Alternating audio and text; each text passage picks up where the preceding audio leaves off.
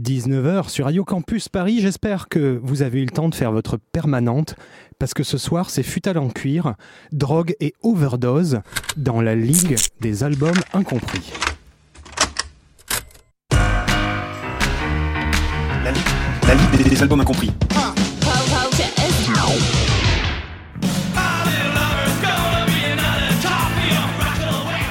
Et oui, Hanoi Rocks.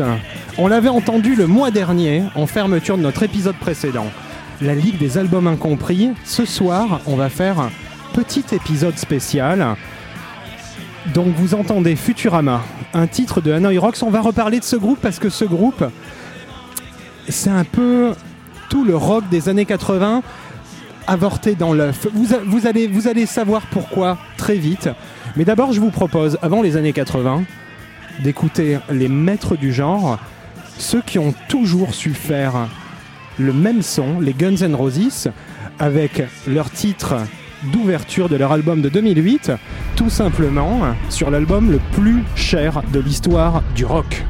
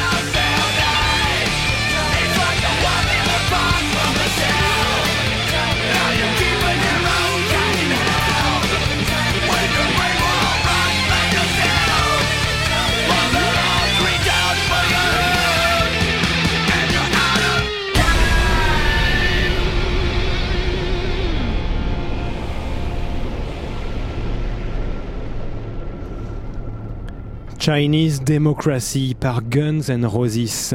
Les maîtres, les maîtres absolus, c'était le titre d'ouverture de l'album de 2008. Oui, l'album de 2008, vous avez bien entendu. Et Axel Rose chante exactement comme en 87. C'est ça qui est génial avec ce mec. Il arrive sur scène, tout gros, il a encore son bandana, son bandana des années 80. Il se met à chanter, la magie est là. Donc Chinese Democracy, un petit mot avant d'aller dans les années 80. L'album le plus cher de l'histoire du rock, et oui, plus de 13 millions de dollars, at least, pour la production de cet album monumental. Vous pouvez y aller. hein. Dans Guns N' Roses, c'est comme dans le cochon, tout est bon, même quand Slash n'est plus là. Slash était là au début de l'écriture de cet album, puis il s'est barré. On connaît l'histoire, bref. Ça, c'était une petite intro. Ce soir, donc, je vous ai dit, vous prenez une bouteille de Jack Daniels ou de whisky, parce que je ne dois pas citer de marque. Euh, vous prenez un peu d'héroïne, j'espère que les seringues sont propres. Vous pouvez faire une overdose pendant l'émission, ça sera très raccord avec ce qu'on va écouter. Pourquoi? On va commencer avec Hanoi Rocks. Pourquoi je vous parle tant de ce groupe? C'est un groupe qui est mort au sens propre dans les années 80. Pas façon euh, Leinhard Skynard, euh, crash en avion. Mort à cause d'un accident causé par Motley Crue. Hmm, ça devient intéressant. Motley Crue, vous savez, les gars habillés euh, euh, comme des, starlets des années 80, euh, à moitié euh, recouverts de maquillage et blond peroxydé. Eh bien, un des membres de Motley Crue a causé un accident mortel qui a causé la fin de Hanoi Rocks. Alors, Hanoi Rocks, c'est un groupe qui est à la base pas du tout américain, contrairement à Motley Crue. Ils sont finlandais. Ils ont commencé au début des années 80. Eh ben oui, ça y est, on y est, on est rentré dedans. 82, ces mecs-là commencent à être connus. Ils font des tours aux États-Unis en 84, ils font des premières parties, ils passent sur MTV. Et là, et bien évidemment, ils font la connaissance de, de Motley Crue. Et oui, Motley Crue, groupe de LA, euh, qui tourne avec eux. Et un soir, malheureusement, il y aura un accident mortel. Mais avant ça, avant ça, je vous propose d'écouter la magie qu'était Hanoi Rocks quand ils étaient au complet avec un titre euh, composé en Finlande et qui pourtant s'appelle Malibu Beach Nightmare.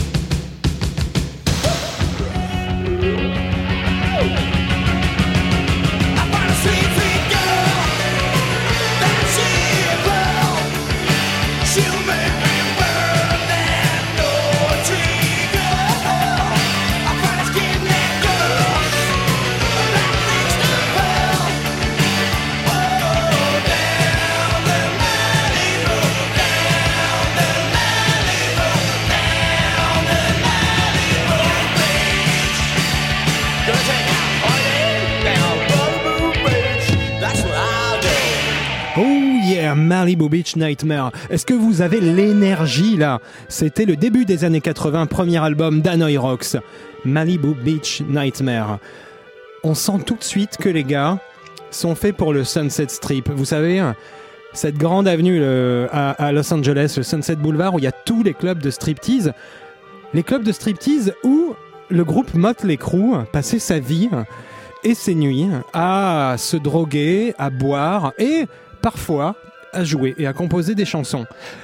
Eh bien, Hanoi Rocks, donc ce groupe a fait quelques albums. Les deux premiers albums, donc celui dont est extrait Malibu Beach Nightmare, c'est Back to Mystery City. Ces deux albums sont excellents et malheureusement, un soir de 1984, en, en pleine gloire, Vince Neil euh, raccompagne, essaie de raccompagner. Vince Neil, c'est euh, le guitariste de, de Motley Crue, essaie de, raccompagner le batteur d'Hanoi Rocks. Bien sûr, il est ivre-mort, il se, il en bagnole. Lui n'aura pas grand-chose. Heureusement pour euh, le futur euh, de Motley Crue, mais par contre, pour le futur d'Hanoi Rocks, ça s'annonce un peu plus mal, vu que le batteur est éjecté de la bagnole et tué sur le coup. Hanoi Rocks, finalement, c'était des gars euh, assez soudés et ils décident d'arrêter là l'aventure. Bien sûr, bien plus tard, euh, dans, les années 2000, ils se sont reformés pour faire quelques concerts parce que le, groupe avait toujours des fans, mais Hanoi Rocks s'est arrêté là. Voilà, voilà pour la petite histoire et pour le premier mort de cette soirée qui nous emmène sur les traces de Motley Crue. Motley Crue, ce groupe énorme, que dis-je ultime, Débuté, bien sûr, à Los Angeles, vous l'aurez compris, au début des années 80, en fait. 81, hein, à peu près la même époque que, que Hanoi Rocks et compagnie. Ces gars-là commencent à bien marcher. En 84, l'année de tous les excès, ils deviennent très connus. Euh, Vince Neil, après l'accident mortel du batteur d'Hanoi Rocks, fera un tout petit peu de prison et des travaux d'intérêt généraux. Après ça, euh, le groupe décidera que euh, Vince Neil ne devra plus euh, boire ou se droguer. C'est plutôt cool pour eux. Ils avaient mis en place, je me rappelle, hein, j'étais avec eux, ils avaient mis en place à l'époque un système qui consistait à quand ils étaient avec Vince Neil, ils n'avaient pas le droit de se droguer devant lui ou de l'inciter à se droguer. Par contre, ils avaient le droit de se droguer quand il n'était pas là. Et s'il y en avait un du groupe qui enfreignait cette règle, en fait, euh, ils décidaient après de, de payer 25 000 dollars hein, parce qu'ils avaient enfreint la règle de ne pas euh, re- faire tomber dans le, dans le vice Vince Neil. Mais ces gars-là, vous l'aurez compris, du coup, c'est des gens pleins d'émotions. Alors certes, euh, la plupart de leurs chansons parlent de, de- soit de filles, soit de prendre de la drogue, soit de rouler euh, en voiture ou sur des motos. Ça tourne à peu près toujours autour de ça. Et l'esthétique, c'est des pantalons en cuir. Voilà. On, on pourrait se dire que ces gars-là sont pas si fins, mais en fait, en fait, si. En fait, si, ils sont pleins d'émotions et ils ont même pondu une des meilleures ballades de l'histoire du heavy metal. C'était Home Sweet Home. Plus tard, c'était au début des années 80, en 85. On va l'écouter. Je voulais juste faire remarquer qu'ils ont essayé d'effacer le côté années 80 en faisant une version euh, un peu plus cool euh, en 91, une version avec du piano que vous entendez là. Donc tout de suite c'est un peu plus acceptable, mais nous ça nous intéresse pas. On va s'écouter Home Sweet Home, la version avec le bon gros bon tant pis branché direct sur la console, c'était en 85, Motley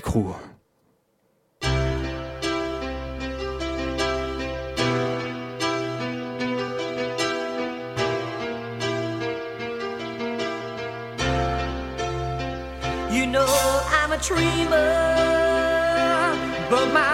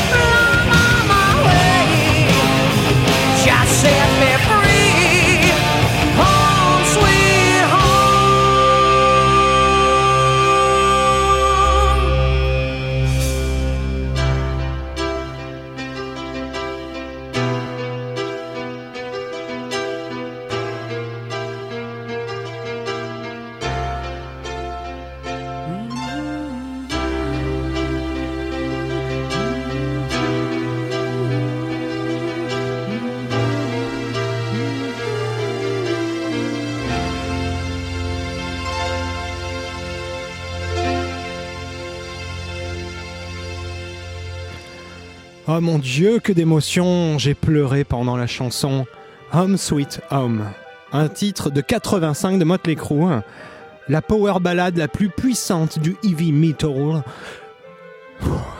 C'est trop fort. Vous le savez que c'est trop fort. Et Motley Crue, c'est trop fort. Tout est trop fort dans Motley Crue. Alors, ce titre date euh, et juste après sur l'album qui est paru après l'accident mortel qui a arrêté la carrière de Hanoi Rocks, qui était, on va dire, un groupe en, en phase de prendre euh, la même place ou d'occuper le même genre de place que Motley Crue.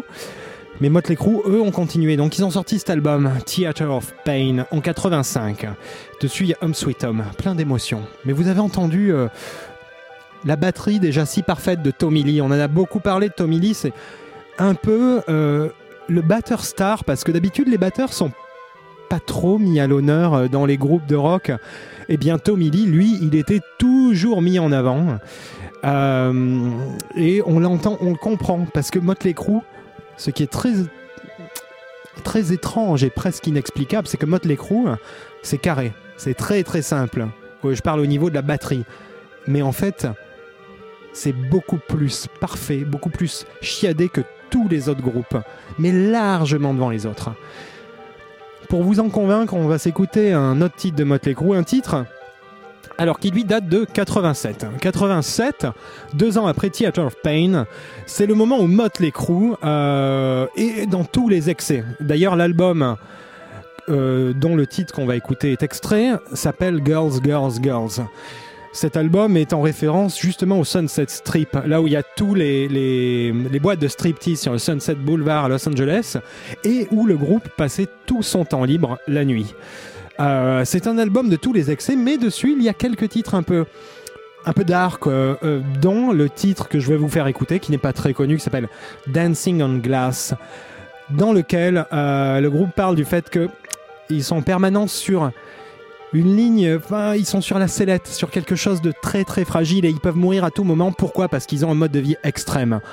Et c'est ce qui se passera parce que lorsque sortira l'album, Vince Neil, donc le fameux qui a réchappé à son accident mortel, eh bien, le jour de Noël, euh, il aura la très bonne idée de, de prendre de l'héroïne et il survivra de justesse à une double overdose. Donc on peut dire que Dancing on Glass était une chanson un peu prémonitoire. Tout de suite, 1987, Motley Crue.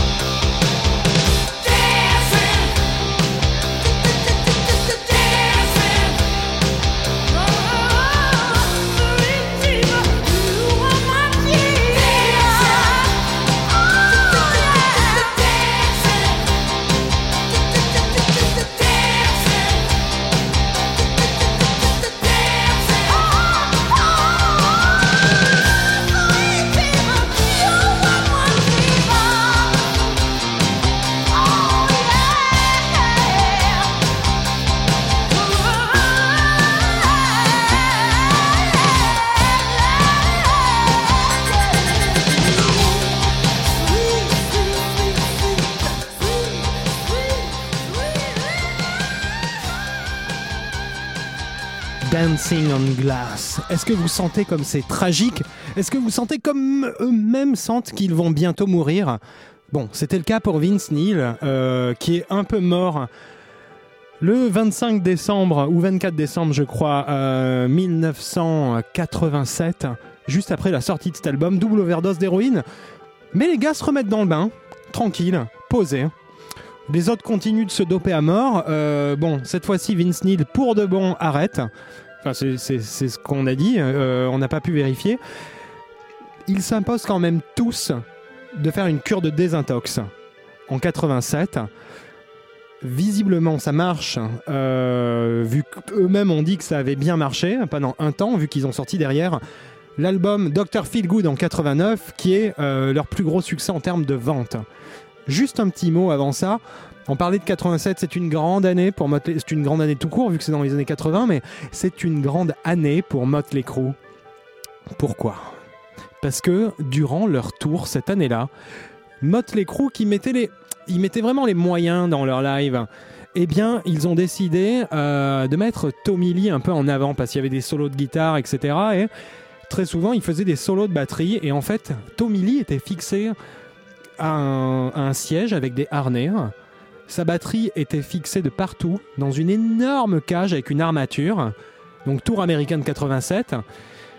Ils embauchent des ingénieurs euh, qui bossent sur l'élaboration euh, des sous-marins et notamment du câblage sous-marin. Et ils arrivent à faire une sorte de cage énorme dans laquelle Tommy Lee est enfermé.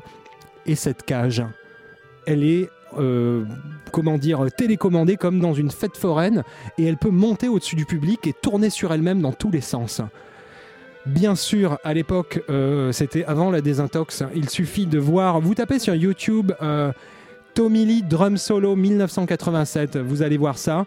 On comprend qu'ils sont très chargés d'énormément de substances. Et c'est pas des trucs qui viennent de chez Naturalia. Euh, et vous voyez Tommy Lee faire un solo, un solo mythique de 87, où il tourne au-dessus de la foule, et ça n'a pas l'air de trop le gêner. Et euh, il raconte un rêve, enfin bref, c'est un peu n'importe quoi. Donc 87, apogée, apogée de, de, de on pourrait croire. En général, les groupes de rock, après les désintox, c'est pas terrible, terrible. Eh bien, eux, ils sortent Dr. Feelgood, et sur Dr. Feelgood, il y a une chanson. On va quand même se l'écouter pour boucler la boucle. C'est Kickstart My Heart. C'est une chanson ultime, parfaite. Puisque dessus, bon, il y a un petit solo enregistré avec un ampli à pile au fond d'une grotte. C'était pas leur, euh, on va dire que les solos, c'était pas non plus euh, ce qu'ils faisaient de mieux, mais ils les faisaient bien quand même, efficace, carré. Mais surtout l'intro, avec la guitare qui refait le démarrage au kick d'une moto. Ça, c'est priceless, c'est normal, c'est Motley Crue.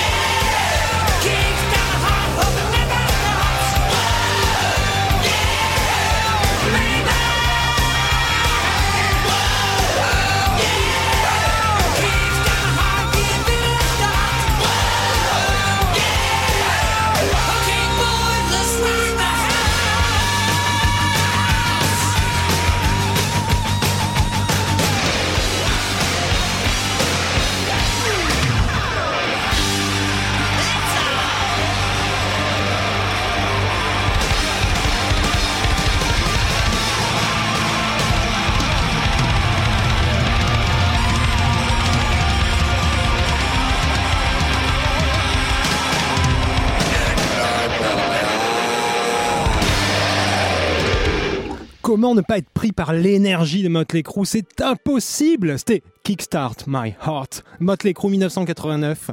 Les mecs reviennent d'une cure de désintox et ils arrivent à pondre ça, ce sont des génies. Alors Motley Crue, bien sûr, après ont continué leur carrière avec des titres plutôt pas mal au début des années 90. Il y avait Bitter Pill, euh, Generation Swine, des des trucs comme ça qui étaient pas trop mal. Bien sûr, après ils ont un peu perdu de leur superbe, mais c'est toujours resté un bon groupe avec des bons side projects. Je vous indiquerai juste que Vince Neil a fait bien plus tard un groupe qui s'appelle euh, 6 AM. Et un des albums euh, qui est le plus connu s'appelle euh, The Heroin Diaries, dans lequel il raconte sa descente aux enfers et sa fameuse overdose euh, de Noël. C'était pas un cadeau d'ailleurs. Euh, donc, moi je pense que je vous ai acquis à la cause. Parce que Motley Crue, c'est un peu un groupe parfait. Il n'y a rien à acheter. Rien, rien. Bien sûr, il y a des titres dispensables par la suite, mais si on reste dans les années 80, c'est-à-dire les seules années qui comptent sur Terre, euh, bah, il n'y a que de la perfection. Et euh, une fois de plus, je dis bravo Tommy Lee, parce que une telle batterie qui paraît aussi simple, mais qui est aussi fouillée, c'est un... personne n'a n'a réussi à le faire euh, depuis. Bref. Donc vous avez compris que ces gens-là, c'est des gens qui ont, de la culture, euh, qui, peuvent être euh, fragiles et pleins d'émotions parfois. Et c'est aussi le cas d'un autre chevelu. Je veux parler de David Lee Roth. Est-ce que ça vous dit quelque chose? J'en vois certains au fond qui sont en train de chercher. Eh bien, David Lee Roth, c'était tout simplement un membre, de un historique de Van Halen de 74 à 85. Et oui, David Lee Roth, cette énorme masse de cheveux blondes euh, qui a fait les succès de Van Halen en 85, au moment où Van Halen commence euh, à se faire, euh, tous les membres commencent à se faire des, des procès à tout va, etc. Eh bien, David Lee Roth, lui, quitte le groupe. Et la même année, il sort un, un- un petit album en 85. Dessus, il y a des reprises. Et dessus, il y a une reprise. Devinez de qui je vous laisse. Il est 19h35 et 45 secondes sur Radio Campus Paris. Je vous laisse jusqu'à 19h35 et 50 secondes. Ça y est, on y est pour trouver de quelle reprise je vais vous parler. Eh bien, il a repris du Brian Wilson. Eh oui. Bah oui, ça faisait 35 minutes que je n'avais pas parlé de Brian Wilson et des Beach Boys. Donc forcément, il fallait qu'on y passe. Eh bien, figurez-vous que David Roth arrive à reprendre un titre mythique et fondateur des Beach Boys, California Girls. Et oui, on reste hein, quand même à Los Angeles. California Girls, donc le premier titre connu pour avoir été composé sous LSD par Brian Wilson des Beach Boys, titre de 64. David Lee le reprend en 85. Et euh, on peut présumer que lui aussi avait pris beaucoup de choses avant de l'enregistrer. Tout de suite, California Girls.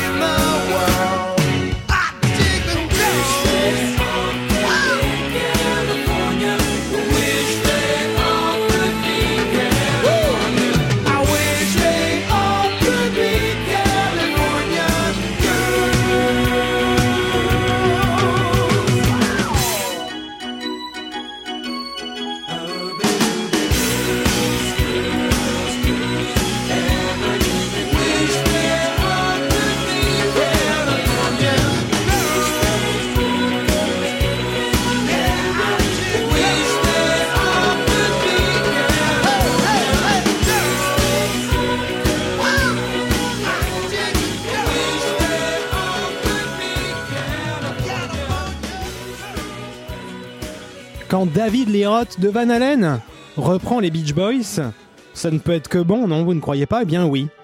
C'était en 1985.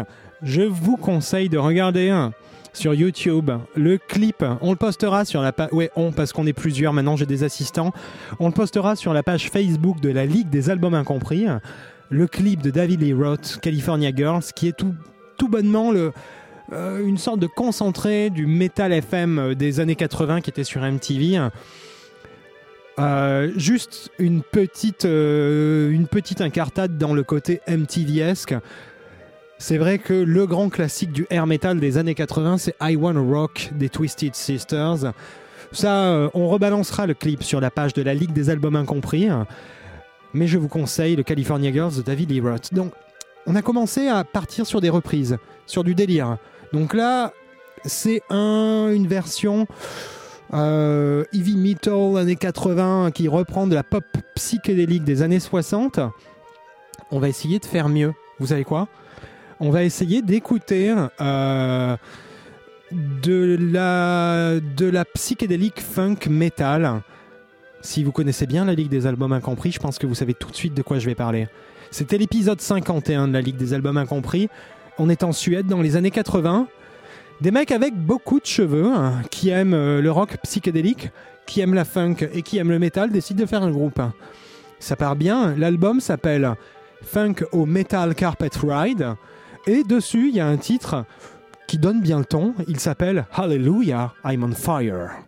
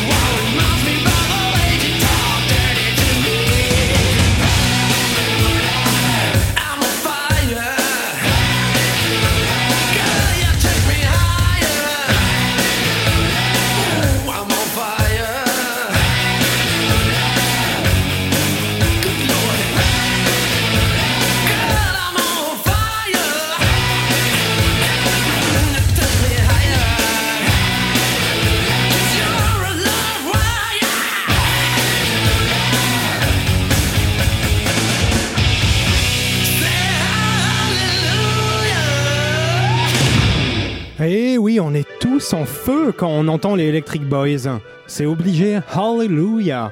I'm on fire. Et oui, c'était un titre de 1988 par les Electric Boys. Du lourd, du très lourd, le son de la Suède dans vos oreilles. On remettra le lien sur la page Facebook de la Ligue des albums incompris. C'était l'épisode 51. Il y a un épisode format court consacré à ce groupe qui est énorme puisqu'ils font de la musique psychédélique, de la funk et du métal et tout ça concentré en un. Ils ont sorti vraiment deux albums intéressants. Euh, petite anecdote marrante comme quoi le, monde du métal chevelu est, est quelque chose de, de très petit puisque Connie Bloom, le leader du groupe, eh bien, en 2005, lorsque Hanoi Rocks se reformera pour euh, quelques tournées, sera recruté comme guitariste scène de Hanoi Rocks. Voilà. Ça, c'était euh, pour la petite anecdote. Moi, j'aime tellement les Electric Boys et c'est tellement le, le plus pur délire du métal chevelu des années 80 que je vous propose une autre chanson qui n'est pas une reprise, malgré son titre Rags to Riches. Mais pourtant, elle évoque euh, la fameuse chanson euh, très célèbre de Sinatra. Tout de suite, Rags to Riches, version années 80 en Suède.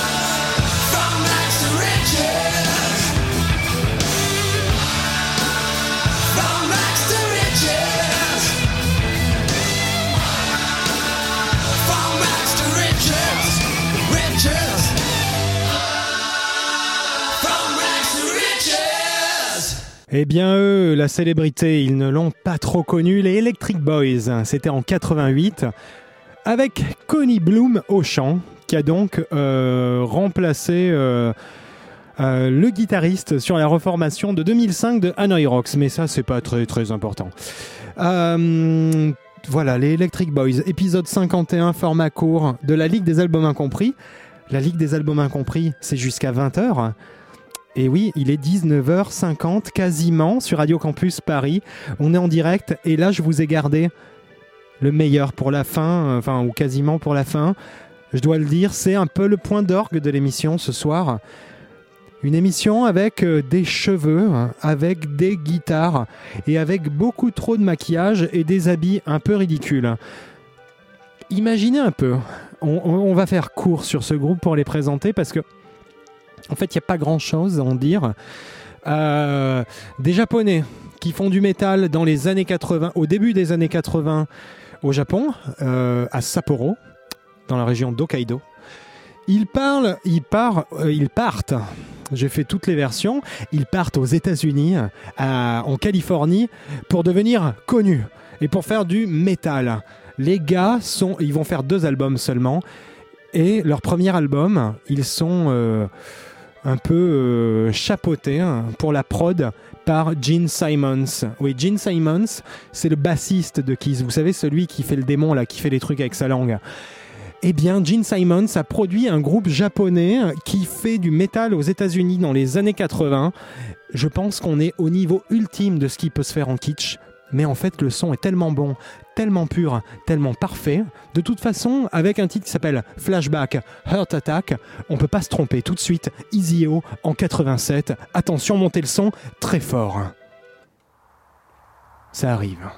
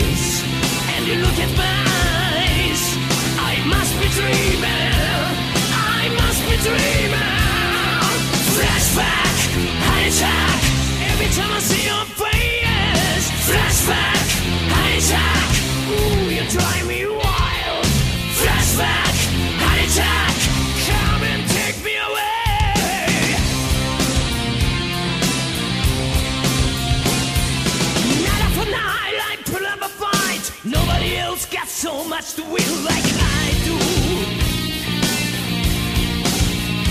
Oh, living the life of an angry young fool, standing in the shadows. I gotta stay cool.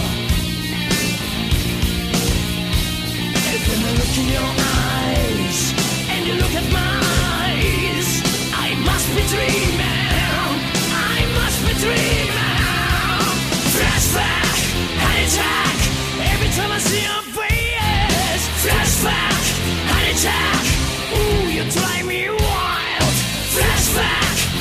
time.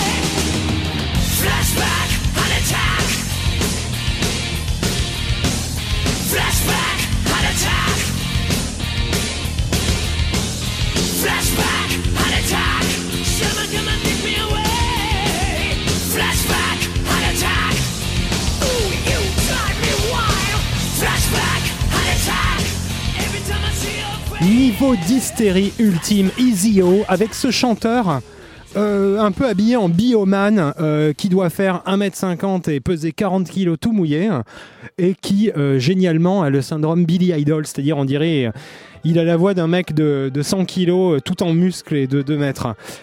Bref, les amis, on est à la fin de cette émission. On se retrouve le premier samedi de décembre de 19h à 20h sur Radio Campus Paris. Et bien sûr, on retrouve alors tous les épisodes, tous les formats courts, tous les formats longs, tous les épisodes de la Ligue des albums incompris sur radiocampusparis.org. Suivez-moi sur la page Facebook, il y a plein de trucs super cool avec des jeux avec du métal, avec d'autres choses, avec Brian Wilson. Sur la page Facebook, la Ligue des albums incompris. On va se quitter avec un japonais qui faisait du métal. Et oui, c'était le guitariste de X Japan. On finit en hystérie encore, mais hystérie calme. Hide, le guitariste de X Japan, retrouvé mort mystérieusement dans sa chambre après une nuit de beuverie, en 98 a sorti un album.